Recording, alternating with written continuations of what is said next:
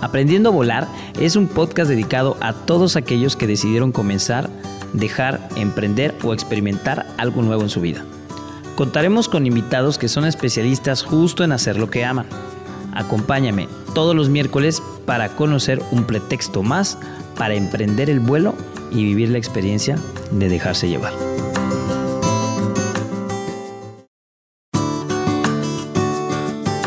Bueno, pues eh, es un gusto saludar a todos una vez más en eh, un episodio más de eh, Aprendiendo a Volar, que es un podcast hecho con todo el corazón, con más ganas que con conocimiento, ¿verdad? Pero lo estamos haciendo con, con mucho cariño.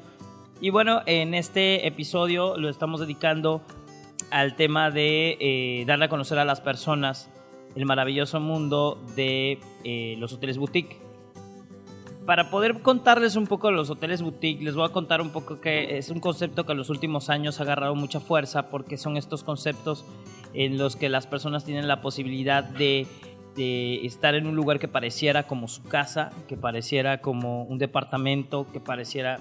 De hecho, hay algunos de estos hoteles boutique que se denominan y se venden condo hoteles y que tienen el highlight de que tienes la posibilidad de estar como en un departamento, como en un Airbnb, pero al mismo tiempo tienes un concierge que está eh, esperándote para darte recomendaciones de restaurantes, de hoteles, de, bueno, no hoteles, pero sí de restaurantes, de tours y de cosas que están relacionadas con el destino al cual visitas. La verdad es que eso, eh, muy poca gente, todos hablan de los hoteles boutique, pero poca gente sabe del tema. Y yo en mi andar, en mi camino de estos años, conocí a una eh, guerrera de los hoteles boutique que a una este, Saiyajin del, del Hotel Boutique, del marketing de los hoteles boutique, que es una persona, y les quiero contar, yo la conocí hace muchos años, bueno, hace no tantos años, como cuatro años, tres, cuatro, cuatro, cinco. Como cinco años. Cuatro, cuatro, como cuatro, años. Bueno, algunos. Hay varios. Varios. O la conocí porque traía, yo estaba en la travesía Sagrada Maya y, y venía con Alan por el mundo. Y en ese momento me tocó pasar la estafeta porque Alan se iba a quedar unos días en Cozumel y la chica que era la eh, encargada o la responsable de marketing del hotel que, en el cual se iba a hospedar Alan por el mundo era Monique. Ahí fue donde conocí a Monique con su cuello Mao, muy divertida, contándome este, lo que hacía en el Hotel B, en el Hotel B Cozumel, que es un hotel boutique. Así es. Y entonces ahí fue donde conocí el gran labor y el trabajo que hace ella, como ella muchas personas que se dedican a hacer marketing de este concepto que es nuevo, de alguna manera, tiene pocos años, pero que ha agarrado mucha fuerza. Bastante, sí. Y que tiene diferentes maneras de comercializarse y que tiene diferentes maneras de presentarse al mundo. Entonces, eh, eh, Aprendiendo a Volar es un proyecto en el que la gente puede saber eh, en qué momento tú decidiste dejar una cadena grande o trabajar en una empresa grande para meterte al maravilloso mundo de los hoteles bueno, es una pregunta un poco compleja, pero... Bienvenida. pero muy interesante, gracias. Eh, bueno, mi nombre es Monique Martínez y eh, estoy en el maravilloso mundo de los hoteles boutique. Soy gerente de ventas y marketing de Cotelier Group. Tengo a mi cargo cinco propiedades, todas pequeñitas. Eh, voy a hacer los comerciales. Tengo Newport, que está aquí en Playa del Carmen. Tengo Marquee Playa Hotel, que también está aquí en Playa del Carmen. Y tengo eh, aquí en Playa del Carmen también a Calixta, que acaba de abrir hace nada de tiempo, para que vayan y lo conozcan y puedan pues vivir la experiencia de este hotel que está increíble y maravilloso. Adicional a estos, en Playa del Carmen, que son tres, tengo dos villas en los cabos de superlujo, uno de ocho habitaciones, ocho de seis habitaciones. Se rentan las villas completas, ya sea la de ocho o la de seis habitaciones, y este es un mercado muchísimo más exclusivo. Eh, estas tienen una tarifa promedio de seis mil a siete mil dólares la noche. Entonces ahí es como eh, un poquito... Más exclusivo. Exacto, y fusionando como conocimientos y robándome ideas de todos lados. Y bueno, ¿por qué salió? Me salí de una cadena tan grande, como te, te mencionaba, yo empecé como concierge en Fontán. Sonreía mucho y la gente me amaba, entonces me ascendieron como a supervisor de recepción. Entonces, este capítulo se llama El poder de una sonrisa. Señores, así se va a llamar, ¿eh? O sea, así se va a llamar. De hecho, les digo, eh, Emprendiendo el vuelo fue el primer capítulo. Este segundo capítulo se va a llamar El poder de una sonrisa. Y es que de ahí empezó todo. Porque si eres una persona muy talentosa y si eres una persona que tienes un tema, eres súper estructurada. Súper. Cuando se te mete algo en la cabeza, no, no te. No, em, pues no te paras hasta que no lo consigues y, y esa perseverancia se ha habido reflejada hasta en tu crecimiento profesional. Pero síguenos contando después de la sonrisa a dónde te llevó. Mm, bueno, me dijeron, ay, tú eres perfecta como para estar eh, teniendo un cargo más importante. Y me pusieron como encargado de recepción, pero fracasé fue lo peor de mi vida porque eh, ¿Por qué fracasaste? O sea, a mí lo que me encanta es que me cuentes no tus éxitos ahorita, sino Claro. tus fracasos, no son fracasos, sino tus áreas de oportunidad, sino más bien, ¿por qué no fue para ti? Fracasé porque, eh, pues era demasiado demandante. Yo soy como muy, muy perfeccionista, tú me conoces, soy como muy puntual, como muy muy entregada en muchas cosas. Muy free control, eso es. Sí, soy muy free control. Entonces, cuando estaba en recepción, era muy estresante para mí que las cosas no se hicieran correctamente porque tenía gente a mi cargo, que me encanta tener gente a mi cargo, pero en recepción es como tienes que, o sea, cometes el error, sonríes con el error, estás parado todo el tiempo, solucionas problemas y, la vida es como complicado, ¿no? Ajá, pero la verdad, mis respetos para todos los recepcionistas del mundo, que eso de tener el C por C aquí abajo porque ya cometiste el error de la vida y tenerle que sonreír al mismo huésped que te dejó ir el C por C, es como súper difícil y un poco hipócrita, pero... Señor, sí, lo que usted diga. Maldito desgraciado, yo tengo como 200 dólares por su curva. Exacto. Después yo iba a renunciar y mi jefe, licenciado Juan Cuevas, me dijo, te ofrezco la gerencia de calidad. Y yo, ok, tenía 20 años. O sea, con 20 años te están ofreciendo la gerencia de calidad. ¡Qué maravilla! Miren eso, está padre. Entonces, eh, me dijeron, tú eres perfecta para calidad porque puedes darle la sonrisa a los huéspedes que necesitan y eres lo suficientemente perfeccionista como para exigirla a tus compañeros. Pero no estaba preparada para el reto porque tenía 20 años y en ese momento lo único que quería era caerle bien a la gente. Entonces, todos... No tenías la madurez emocional para llevar el puesto. Entonces, todos mis compañeros, el ama llaves, alimentos y bebidas, eran señores de 60 años, la hotelería vieja, ¿saben? El todo incluido de estos hoteles que llevan 20 la vieja años escuela. en el mismo lugar. Y el decirles, tu comida estaba fría, tu cama estaba mal tendida y estas cosas, era como una, un estrés constante. Entonces les dije, no, gracias. o sea, tengo que aceptar que hubo veces en las que dije, tiro la toalla. E Iván García, que eh, fue mi jefe, me dijo, vente conmigo a ventas, vente como mi segunda, tienes potencial cañón. Y yo dije, díganle a él que deje de llamar. y yo dije, ya dejen de llamar, por favor. Ajá. Em, pues nada, ¿no? Le dije, bueno, va, me gusta. Estuve en Barcelona en ventas, entonces dije, va, vamos al reto, ¿no? Y empecé a destacar un poco o mucho quizá. Eh, fuimos, todo fue muy chistoso como llegamos a Cozumel porque un mes antes, en mi cumpleaños, nos íbamos a ir de vacaciones, mi pareja y yo, a Costa Rica y nos venimos de vacaciones a bueno, compramos una promoción de vuelos en Chetumal, venimos a Tulum, Playa del Carmen, y me dijo, ay, ¿por qué no consigues trabajo? Como mi trabajo en hotelería es más fácil, porque él no trabajaba en hotelería, este, ¿por qué no te consigues un trabajo en Playa del Carmen, que está increíble? O sea, ¿por qué, no loco! Lo este decretó Leslie decretando, como, como siempre. Y entonces, este, eh, en cuanto regresamos del viaje a Costa Rica, el, yo regresé de Costa Rica el primero de junio, el 9 de junio me habla el licenciado Juan Cuevas, que es el que me movió durante esta transición de, movimientos, si te gusta, no te gusta, cómo te sientes. Y me dice, no tenemos gerente de ventas en Cozumel, creemos que estás lista para ser un gerente de ventas ya y queremos que pues te vayas para allá, ¿no? Y yo tenía 23 años. A los 23 años llegas a Cozumel como gerente de ventas del grupo BF. BF. Y yo tenía la idea de, ya sabes, la comercialización por mayoristas y volumen y que vengan y barato y que se llene. Y todavía no conocías el lugar, ni el relieve, ni la isla, cómo funcionaba. Nada, nada, nada. Entonces, para el destino, en Ixtapa es eh, enero, febrero y marzo no son tan buenos. Son buenos, pero no son tan buenos. Son pero aquí es la temporada más alta, incluso más alta que la temporada que estamos viviendo ahorita. Y sobre todo para el mercado que busca un plan europeo, que es normalmente los hoteles boutique son plan europeo. De hecho, creo que todos los hoteles boutique son plan europeo. Entonces, eh, vendo con una ocupación del 95% enero, febrero y así, pero una tarifa promedio de mil pesos. Y Beatriz Tinajero, a la cual le mando un besote enorme porque la amo muchísimo, me dice, Flaca, Casey, ella es la directora general, la directora general del grupo, ella lleva los cinco hoteles también de aquel lado y me dice, flaca, ¿qué hiciste?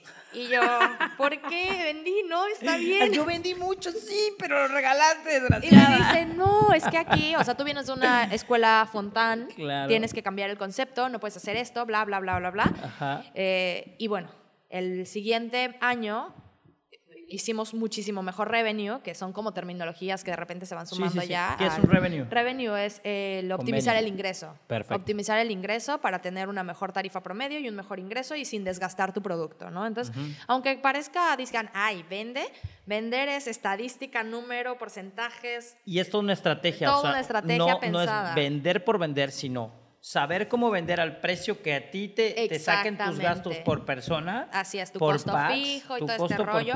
con todo lo demás. Y lo más interesante es que ustedes viven diciembre. Yo ya estoy viviendo abril. Claro. O sea, yo ya tengo vendido diciembre, enero, febrero y marzo. Ya, eso, el, destino se mueve con un con seis una anticipación meses o un de cuatro. anticipación. Ahorita por la situación del sargazo, inseguridad, ya saben, todo el tema de, de, que nos ha habido afectado a todos los hoteleros el pace bajó. Pace se llama el periodo en el que un cliente reserva y viaja. Entonces se vio afectado y tuvimos que, bueno, la hotelería bajó sus promociones. Entonces ahorita el periodo de compra es de cuatro meses. Okay. Entonces ahorita nuestros meses bajos son abril, mayo, junio. Entonces tenemos que poner todos los ojos ahí. Entonces cuando nosotros nos dicen, ya acabó el año, para mí acabó hace cuatro meses atrás, porque vas como muy rápido. Y eh, bueno, pues hicimos la estrategia, funcionó bastante bien y empecé a entender un poquito más como este concepto tan hermoso.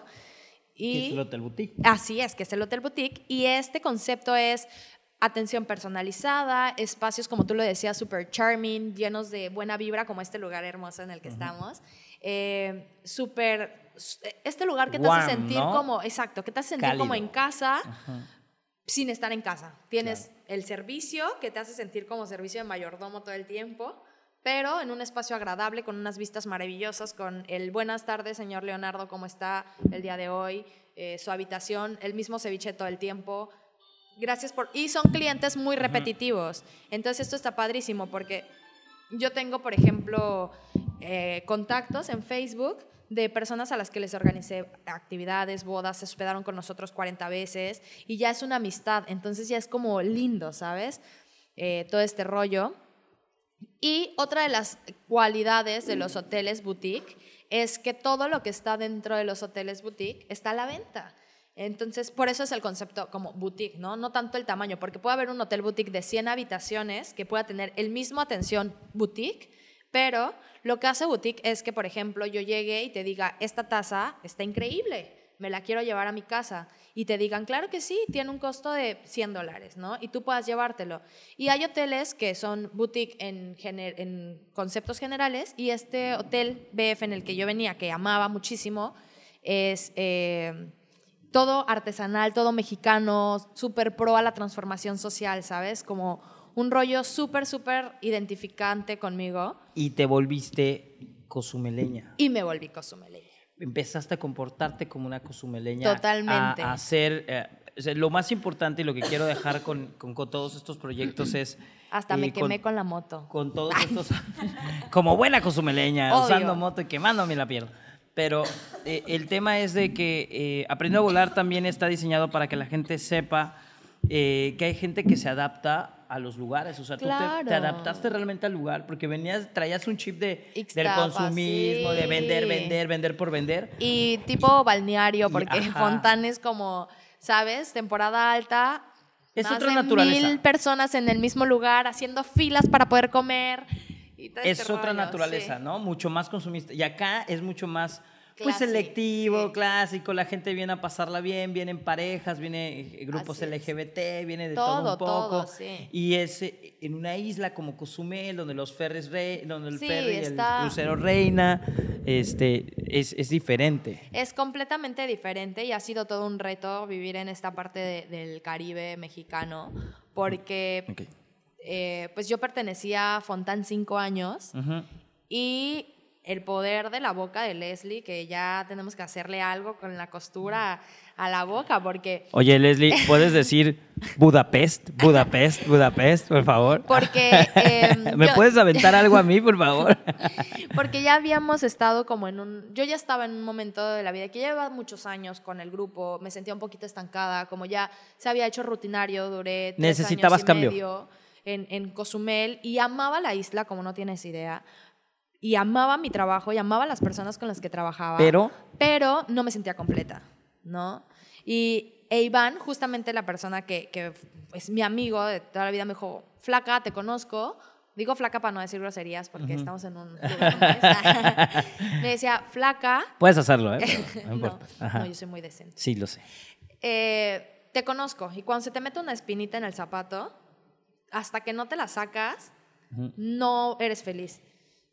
Y entonces fue. Y así es. Y entonces le dije a Leslie, ¿sabes qué? No voy a buscar trabajo, no lo estoy pensando, pero si llego, ah, fui a Canadá en abril y yo le dije, hay que irnos a Canadá. Me dije, me quiero ir a Canadá. Y me dijo, pues hay que empezar como llena, no, pues llena los, ya sabes, las páginas, los CVs, todo este rollo. Y me dijo, y vemos qué onda, ¿no? Y yo, bueno, y lo único que hice fue meterme a una aplicación de Canadá, trabajo en Canadá. X, ni siquiera la he terminado de llenar, porque todavía me dice, si quieres completar y seguir recibiendo notificaciones, tienes que subir tu currículum y bla, bla, bla, bla, bla. En eso, eh, te digo, eso fue en abril, mayo, junio, normal. Y en julio, una semana y media antes de la apertura de mi hotel nuevo, Hotel Bay Unique. Del Hotel Bay Unique, sí. Este, me acuerdo perfectamente. Me hablan y me dicen, oye, ¿sabes qué? Fíjate que vimos tu CV en CompuTrabajo. Ah, para esto, esta misma persona me había hablado un par de meses atrás para decirme de una vacante en Cancún y todo, y le dije, no estoy buscando trabajo, todavía no estaba como en ese punto decisivo de sí quiero o no quiero, ¿no? Me dijo, ¿puedo tener tus datos por cualquier cosa? Y le dije, sí, ten mis datos, y si sale una oportunidad que esté dentro de mis intereses, con muchísimo gusto. Me marca y me dice, oye, ¿sabes qué? Ya tengo una propuesta para ti y mi cliente está muy interesado como en tu currículum y listo. Fui a entrevistas, todo cool, padrísimo y resulta que le digo a Leslie, si antes de las entrevistas presenciales con el jefe, le digo, ¿qué onda? Y me dijo Leslie, pues a mí me gustaría, si nos movemos del lugar, que fuese a Los Cabos. Y yo quería irme a Canadá, ¿no? Entonces, si es dentro de la República, Los Cabos, me encantarían Los Cabos. Ok, bueno, va, perfecto. Mi primera entrevista con mi jefe, con el cual hice también match increíble y nos llevamos súper bien también, porque es jefes jóvenes, ¿sabes? De esos que necesita el mundo, tiene? 33. Oh, eres un chavito. y es director general de... Es un niño. Perdón, eh, de Cotelier. Ajá. Entonces, cuando tengo la primera entrevista, lo veo y digo, él no es de aquí, evidentemente. ¿De dónde es él? Él es canadiense. ¡Ah! ¡Qué loco! ¡Qué loco! Cuando me dice... La ley de la atracción. Le digo, me lo, me lo presenta todo, le digo, no eres de aquí, ¿verdad? Porque yo no, ya me conociste, no tengo un pelo en la lengua y soy súper neta. Entonces, así, mi jefe diciéndole, ¿de dónde eres? ¿Por qué no te notas mexicano? Ah. Porque tu cabello rubio y tus ojos azules me dicen que de Chetumal, seguro no. Exacto. Y me dijo, de Canadá. Y ya empezamos a platicar y me dice, mira, tenemos el proyecto de estos tres hoteles y tengo dos villas en Los Cabos. Y yo, no mames. Y tú, pues, claro, claro, no mames, o sea, te salió del corazón. Cuando le dije a Leslie, me dijo, no inventes, qué buena onda. Pero cómo la vida nos acomoda, ¿no? Qué manera tan maravillosa, porque ella se quería ir a Canadá y Leslie quería Los Cabos. Entonces, encontraste un trabajo eh, donde trabajas con un canadiense, porque si te vas a Canadá y vas a trabajar con, con canadienses, trabajas con un canadiense con esa formación, practicas el inglés y uno de los, de, los servicios que tienen está en Los Cabos y te vas a tener que mover paulatinamente para allá para ver eso también. Y Leslie te va a acompañar, hashtag a veces. Entonces, se lo tiene que ganar, se lo tiene, que ganar. Pero bueno. Eh, el asunto es que como la vida, la vida tiene formas misteriosas de darte lo que quieres, porque no siempre lo que quieres es lo que te hace sentir bien o no llega de la manera en la que tú lo pides. Así. Y yo he tenido mucha suerte. Qué chido. Porque no suerte, es trabajo. Éxito, exacto, es trabajo, mucho es trabajo. Y resulta que me involucro con la cosa más boutique del mundo, porque Hotel B Unique y Hotel B Cozumel eran boutique, pero eran como más soft. relajados. Eran boutique soft, pero ahora cuéntame, pero ahorita, ¿estos qué son? Marquee, por ejemplo, es un hotel super glam, de lujo, época dorada, María Félix, Pedro Infante por todos lados, dorado, negro. La cena de Año Nuevo está padrísima ahí. Ah. vamos. Hashtag vamos. Hashtag. Este, em, y, y, un mercado súper diferente, solo adultos, eh, una atención súper personalizada. Después llegó a Newport, que es como el contraste radical, que es todo vintage, un condotel con refrigerador súper cool, acabados de madera blanco. Justo a mí lo que más me gustó de Newport fue el refrigerador. Es un refrigerador como de los años 50, pero está diseñado de esa manera, pero está hecho con toda la modernidad. O sea, es, un proyecto moderno, pero con, el, con toda la fachada de los años 50. Y un refrigerador de esos tiene un costo como de 70 mil pesos, ¿es correcto? La verdad, más o menos. Por ahí, por ahí. Pero, pero, eh, se preocuparon mucho por los detalles de sentirte como un departamento, ¿no? Muy Nueva increíble, York. exacto. Muy New York. Todo, todos los espacios están súper pensados. Eh, estamos súper calificados en TripAdvisor porque las personas que trabajan con nosotros son increíbles. Entonces esta atención de recibir al huésped, saber su nombre antes de que llegue.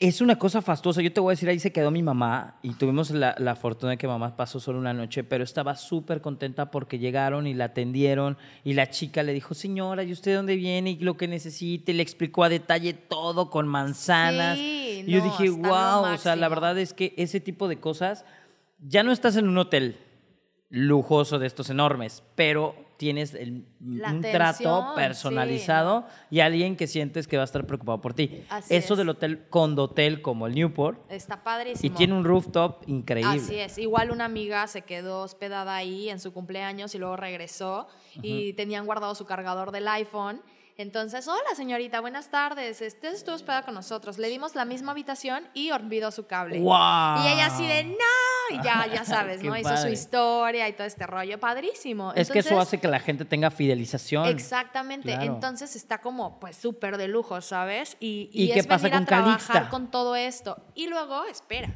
llega este, este proceso de sentir que cada persona es un perfil para cada cosa, las estrategias de marketing son completamente diferentes.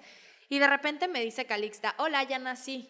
Y mm. bueno, la locura andante, porque Calixta es como este estilo verano por siempre. Tropical, verano por siempre. pero, pero chic. Chic. ¿sabes? O sea, los, las habitaciones con esta... Chic tropical. Exacto. Acapulco de los 50, 70. Entonces tienes una fusión, tienes una fusión de Calixta, tienes una fusión de Marquis, de Newport en el mismo hotel. El roof está increíble, las habitaciones tienen como esferas doradas de diamantes. Y no, no, no, está increíble. Oye, tenemos que ir a dar un recorrido un día de claro, estos. Claro, que sí, cuando quieran. Gracias. Entonces, 31 habitaciones. Y entonces, el total, mis tres hoteles suman 66 habitaciones.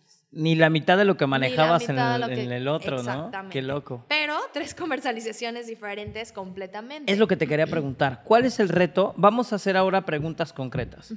¿Cuál es el reto que tiene el vender productos más personalizados? Y más targeteados, o sea, que tienen targets muy específicos, ¿cuál es el reto comparado a hacer marketing masivo? Pues eh, el target es muchísimo más eh, exigente, es mucho más demandante. Las personas que buscan estos hoteles están buscando una atención que ya conocen, porque no es la primera vez que se hospedan en uno de estos hoteles.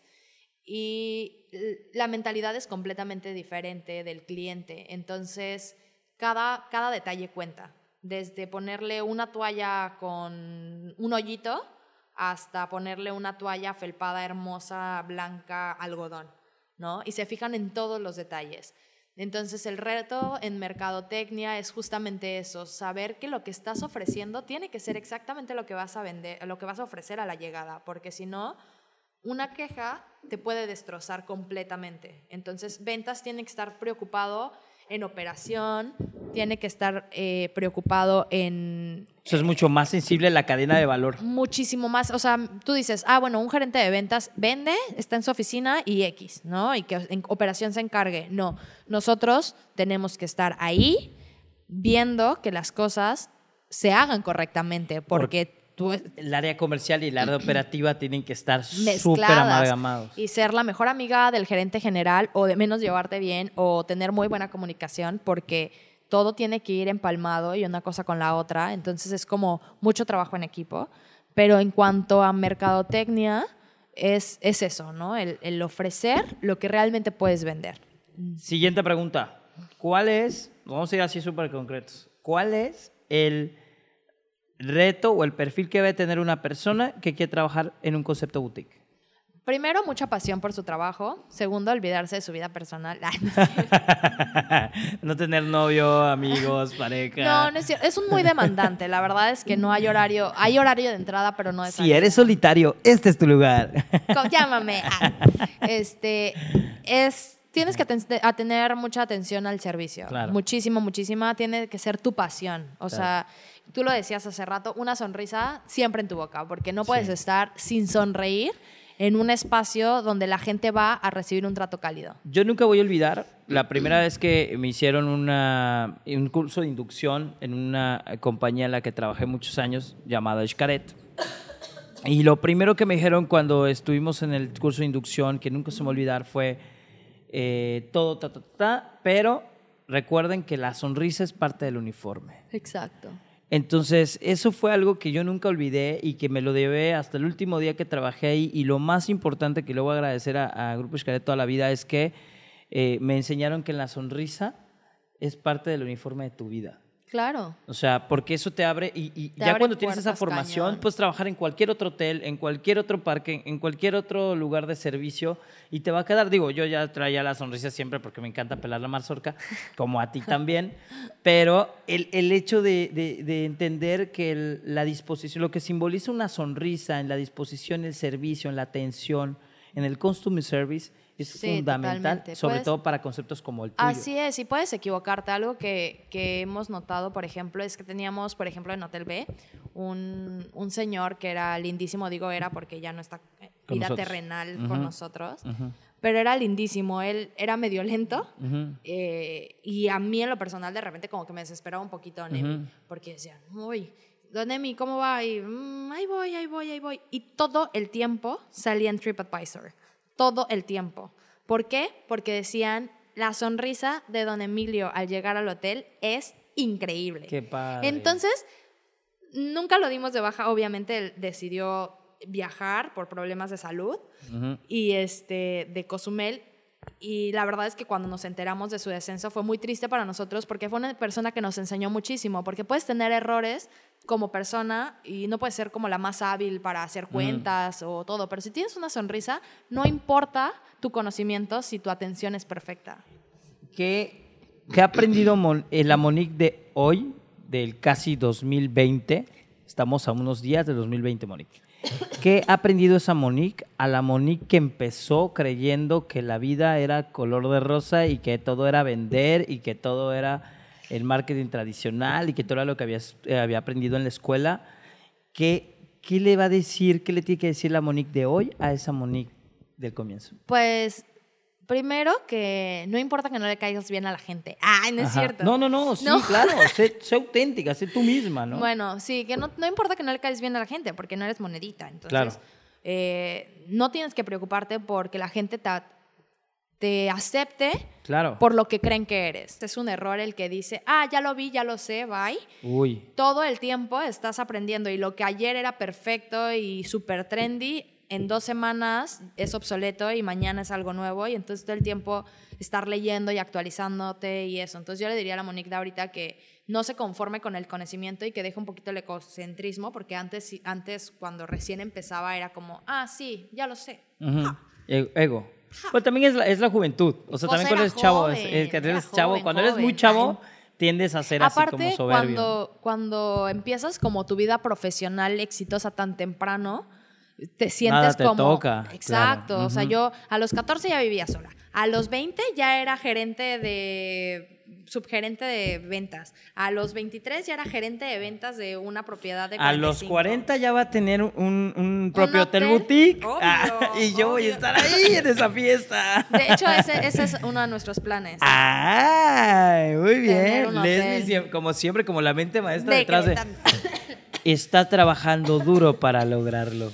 Entonces, entonces eso le diría, ¿no? Que Oye, y si tienes el hotel boutique, ¿me vas a invitar a la obvio, Obvio, Party, esa party va a estar muy buena, Obvio, pero, obvio, pero, pero sí le diría eso, ¿no? Que, que sea un poquito más humilde, eh, un poquito más empática, porque a veces es como... Y a la modicta ahora también se lo diría, ¿sabes? Eh, ser un poquito más empática con la gente. A veces se te olvida que no todos tienen la misma entrega y no porque no, no lo sientan, sino porque es hasta donde pueden. O sienten de una manera diferente o perciben la realidad de una manera diferente. Entonces, para mí, entregarme es estar pegado en mi computadora 24 horas, contestarle a mi jefa al momento que sea, eh, eh, estar disponible todo el tiempo. Pero tengo una noticia, no todos lo ven igual. Hay gente que es más importante ir a sacar a, pasear a su perro y vivir con su pareja o estar con sus hijos o estar simplemente Totalmente. viendo el mar en la tarde. Exacto, y es algo con lo que he aprendido a lidiar este año y, años eh, en el transcurso de este crecimiento, porque yo era muy así, de, oye,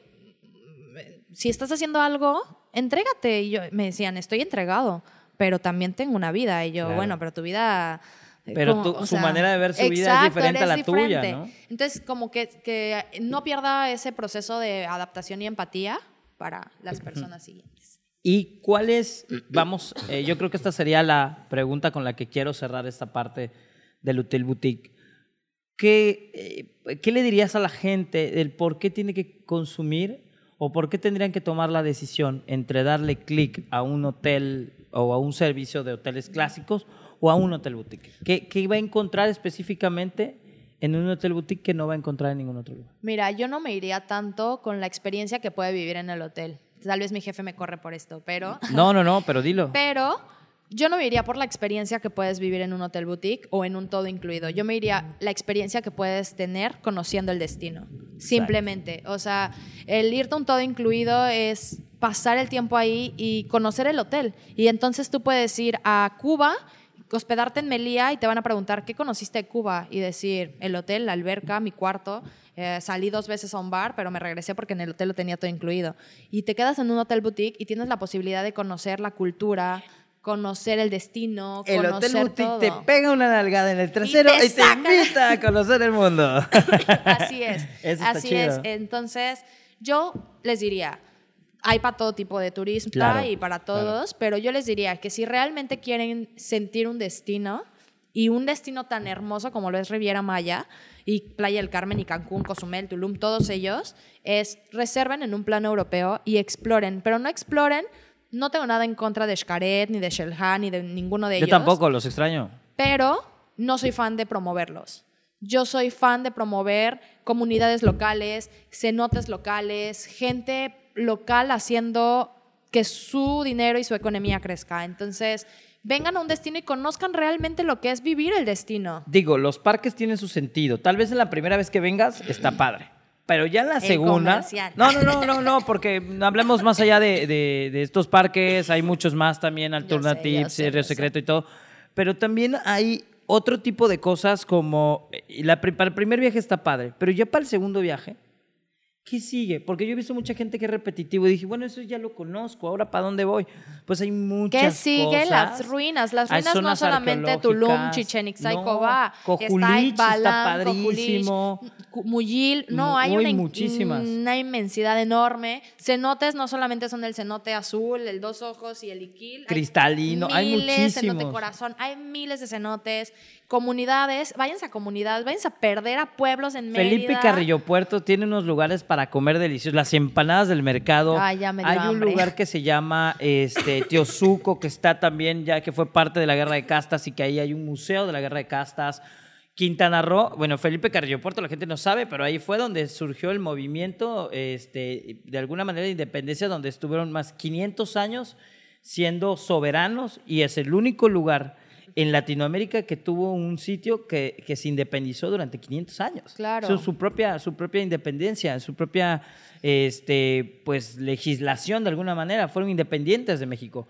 y eso no ha pasado en ningún otro lugar. Entonces, su propia comida, sus tradiciones, el tema de la cruz poca gente sabe que simboliza más la ceiba que un tema religioso cristiano. Entonces, todas esas cosas que hay alrededor de Quintana Roo y del lugar donde vayas. Así es. Este, yo sé que cuando yo vaya a la parte eh, del Pacífico mexicano, tú seguramente me vas a dar alguna recomendación. Obvio. Entonces, eh, pero eh, la verdad te agradezco mucho que te hayas tomado el tiempo de estar aquí, de contarnos esta realidad. Perdón por mi voz aguarrientosa. No, no, pues es, parte del sex appeal, amiga. Pero el, el tema de que eh, podamos conocer un poquito el pensamiento de alguien que trabaja en los hoteles boutique y que nos dice eso, el hotel boutique promueve el destino. Así es. Y, y es muy bonito que nosotros con esta nueva manera en la que estamos consumiendo, hay cada vez hay más Airbnb, hay cada vez más eh, hoteles boutique, condoteles, y que tengamos esta opción de involucrarnos realmente con los destinos, más allá de solo consumir un servicio, sino hacer una mezcla entre un producto y un servicio, pero también conocer las raíces y la cultura del lugar al que visitamos. Totalmente. Muchas gracias por dejarnos esta visión tan padre. No, de nada. Y le voy a agradecer nuevamente eh, a Audrey por estar detrás de los controles y siempre darnos lo mejor. Estamos muy agradecidos porque este es el segundo capítulo de eh, Aprendiendo a Volar así terminamos el día de hoy agradecidos contigo, agradecidos con la vida por ponernos en el camino de gente profesional tan talentosa que muy joven ha hecho cosas padres y que lo compartes con los demás. Yo he tenido la fortuna de que me atiendan en los lugares donde tú has trabajado y ha sido fabuloso. Yo me enamoré de Hotel B gracias a ti. Hoy estoy enamorado de Newport gracias a ti y cómo las personas llevan a, las marcas a volverse marcas de amor, pero son las personas las responsables de eso. Totalmente. Entonces, eh, muchísimas gracias por, brindarnos esto. Gracias también a ti, eh, Audrey, por, gracias. Y eh, pues bueno, nos despedimos, no sin antes decirles que ha sido un placer poder compartir, que les agradecemos a, que a todos los que están en la transmisión de Facebook también y que no fuera, eh, esto no sería posible por, si no estuvieran ustedes escuchando. Totalmente. Y que aunque yo no conozca a los que le den clic a, esta transmisión para reproducirla, ya los quiero porque por el simple hecho de darle clic están haciendo la diferencia. Muchas gracias y nos vemos en otro episodio más de Aprendiendo a Volar. ¡Yay!